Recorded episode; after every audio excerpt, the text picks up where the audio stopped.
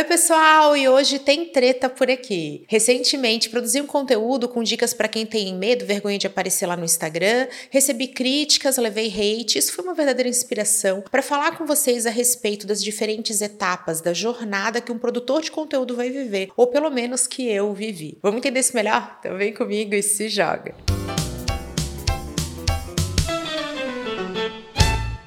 Eu sou Camila Renault, consultora de marketing digital e também produtora de conteúdo. Recentemente eu produzi um post para o Instagram na qual eu dava uma dica, um mandamento da produção de conteúdo que é não olharás o story publicado. Aquela coisa que eu tinha, que muita gente tem, de ficar indo olhar o story que acabou de publicar. Aí você vai lá, grava, faz aquela, aquele rolê todo, todo mundo conhece, de 10 tentativas, aí finalmente publica e você fica indo lá olhar o story que você acabou de publicar.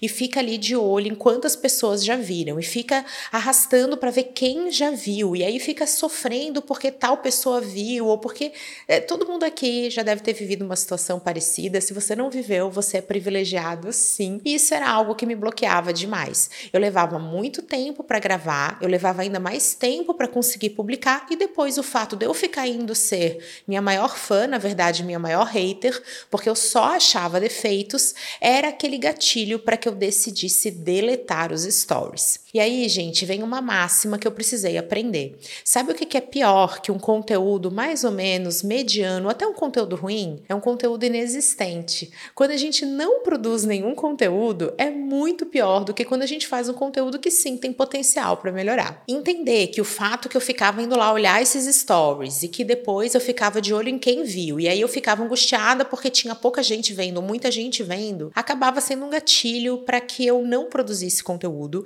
E eu considero esse o principal mandamento. Você precisa dar o seu primeiro passo. Isso foi essencial para mim, porque depois me ajudou a ser consistente. Mas vamos lá que os haters chegaram e eu comecei a receber comentários negativos nessa publicação, dizendo onde já se viu, a pessoa é consultora e diz que não é para ficar olhando quem viu indicadores. Olha só, pessoal, nada dessa história de não olhar. Vai lá, olha, se avalia, faça uma autocrítica e evolua. Se você não vai se assistir, como é que você vai conseguir melhorar? E aí, gente, fazendo uma reflexão muito sincera, eu percebi que essas pessoas têm muita verdade, elas estão certas naquilo que elas estão falando, só que elas estão em diferentes momentos da jornada de produção de conteúdo.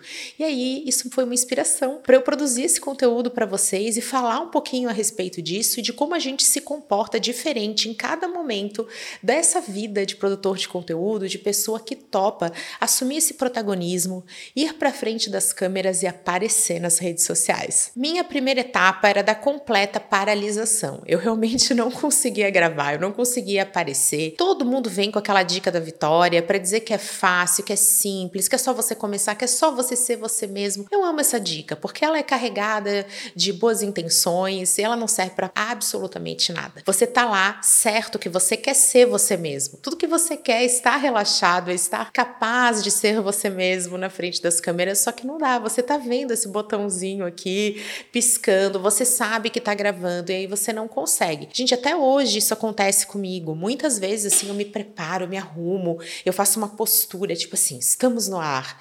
Isso é algo que não combina com essa produção de conteúdo natural, mas é natural que isso aconteça. Nessa primeira etapa também é muito comum que tudo te apavore. Então você entra ao vivo no Instagram. Então você tem medo que não entre ninguém. Aí começam a entrar as pessoas, você tem medo porque estão entrando as pessoas, você recebe comentários, isso te apavora, você pensa o que que eu vou responder. Só que se não mandam comentários, você também fica desesperado, que você acha que ninguém tá gostando. Então, basicamente, não há cenário bom nessa etapa.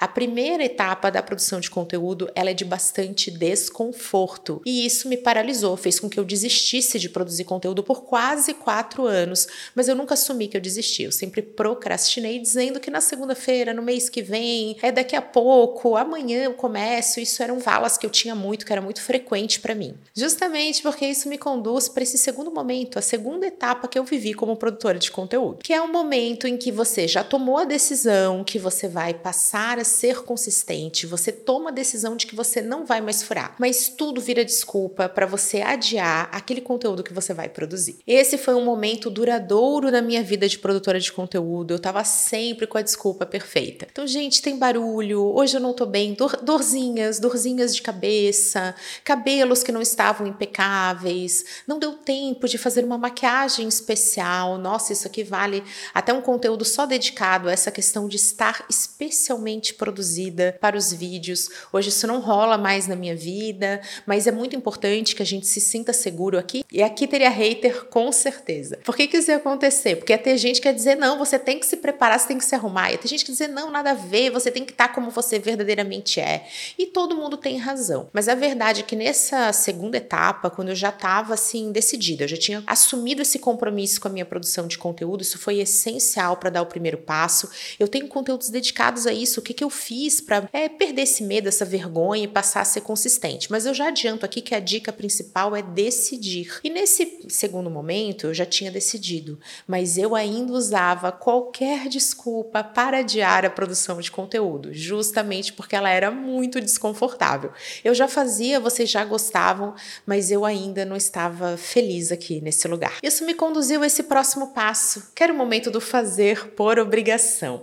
Gente, atividade física funcionou assim comigo também. Durante muito tempo eu fazia por obrigação. Eu uso analogia que produzir conteúdo ou ir para academia, fazer atividade física, ser ativa, é uma obrigação que nem pegar um voo para o destino mais maravilhoso de férias que eu vou. Eu não gosto. Se eu pudesse ter um teletransporte para estar tá direto no lugar, eu ia escolher. Eu tenho preguiça de avião, preguiça de aeroporto, não tenho medo, mas tenho assim, não queria estar tá vivendo isso, mas eu vou, justamente porque é um compromisso e é algo essencial para me conduzir aonde eu quero chegar. O conteúdo é matéria-prima do nosso marketing. A saúde é matéria-prima dos nossos resultados. E é por isso que, mesmo que seja por obrigação, eu vou. Eu super recomendo que você se jogue no meu conteúdo sobre ressignificar. Como que eu essa estratégia mental para conseguir é, atravessar essa fase de desconforto, me sentir mais à vontade. E olha, tem vezes que eu tô no desconforto, mas eu me convenço que eu estou confortável. Mas isso foi uma fase que também durou bastante tempo, na qual estar aqui com vocês era uma obrigação. Era tipo aquele voo chato que eu vou ter que enfrentar.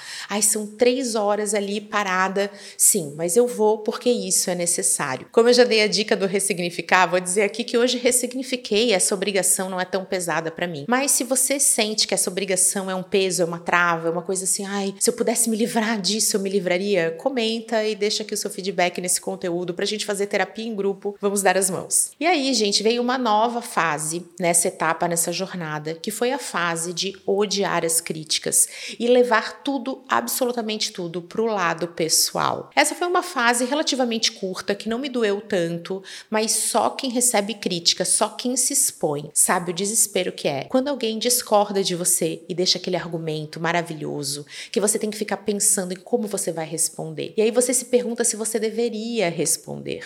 E aí você fica horas pensando naquele comentário. E aí você publica o comentário e você vai dormir e fala, eu deveria ter respondido diferente. E é sempre assim, né? Todo mundo que já foi vítima de bullying ou já foi cancelado ou recebeu críticas como as que eu recebo, eu não sofro cancelamento, só tenho seguidores incríveis, recebo feedbacks que nem sempre são positivos, mas assim, vocês são incríveis comigo. Mas, né, quando a gente tá vivendo essa fase, é muito comum que a gente fique pensando, aí a gente publica e de noite a resposta ideal vem. Naqueles 5 segundos antes de você dormir, o teu cérebro automaticamente bate em você, que nem Matrix, assim, vem, download, a resposta perfeita.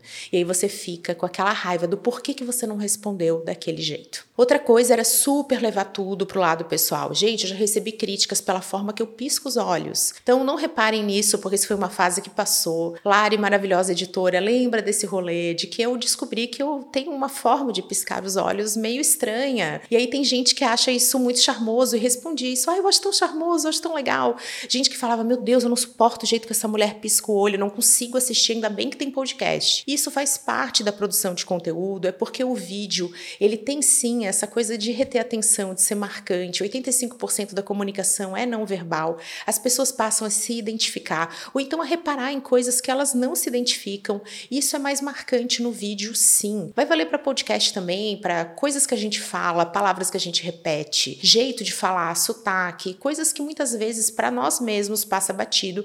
E isso é um outro rolê da produção de conteúdo. Coisas que você às vezes dá uma super importância, ninguém nota. E coisas que você tá ali fazendo assim naturalmente as pessoas vão reparar. Levar para o lado pessoal gerou muita insatisfação, muito sofrimento. E, gente, nós não estamos aqui dessa forma tão pessoal. Eu sei que para você que é produtor de conteúdo, de repente é um influenciador, alguém que realmente expõe a sua vida, isso é mais forte, mais marcante e eu acho que deve doer mais. Mas para mim, que sempre estive aqui de uma forma muito profissional e até quando eu faço alguma exposição mais pessoal, isso é intencional, tem uma estratégia por trás, sempre me senti mais blindado. Mas levar para o pessoal é muito ruim e é uma fase que a gente tem que tentar superar o mais rápido possível. Não fique demorando nessa fase do achar que é sobre você, ou que ninguém gosta de você, ou que você é inadequado, ou que você não serve para isso, porque você recebeu um comentário desalinhado. Volto a falar aqui que isso faz parte de estar presente, mas que para algumas pessoas isso dá tanto medo que é nessa hora que a pessoa desiste. Então, gente, receber críticas faz parte, mas naturalmente a gente amplifica. A gente recebe 15 elogios, uma criticazinha e aí a gente só dá bola para isso. Faz parte do nosso processo evolutivo, amplificar aquilo que a gente errou para poder superar. Então, agora que você já sabe disso, não se demore nessa fase que a gente vai para a próxima. E hoje eu vou me jogar aqui na fase que eu considero que eu estou hoje,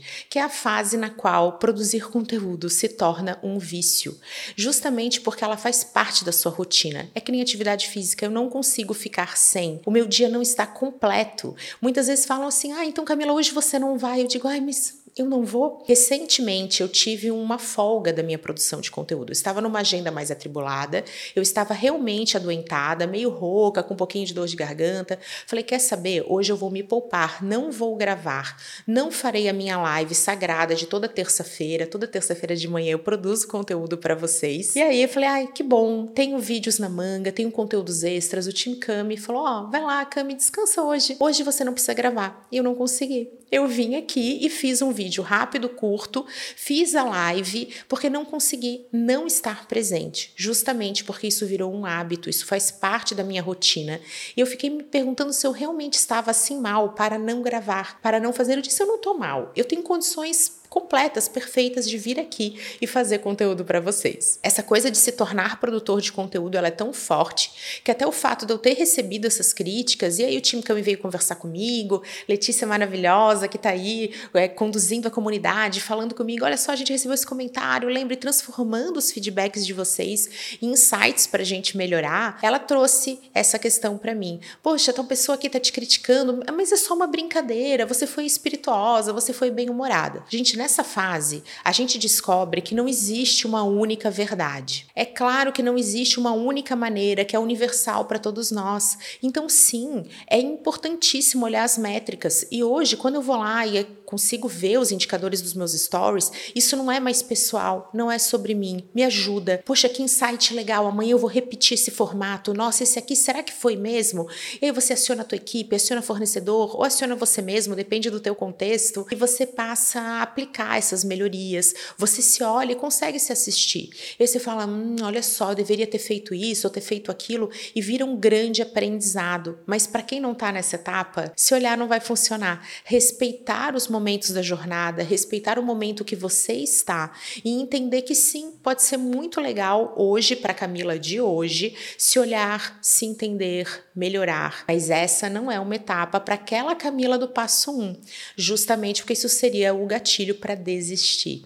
E a consistência, gente, é a mãe dos resultados. Depois que a gente está bastante habituado a produzir conteúdo, a gente entende que isso faz parte, essa intensa identificação, onde a pessoa que está consumindo aquilo sente que foi para ela. E aí isso traz também esse desejo de comentar, de participar, de dizer que concorda, de dizer que discorda e que isso faz parte. Justamente porque quando as pessoas discordam, isso traz discussão, essa discussão enriquece e a gente tira insights e inspiração. Como esse conteúdo que acabou de nascer, um conteúdo diferente e que eu quero saber aqui a opinião de vocês, se vocês vocês gostam desse formato, preferem outros, o que, que vocês acharam, porque eu adoro produzir conteúdo assim, do jeito que vocês gostam. Então ficamos por aqui, um super beijo, até a próxima!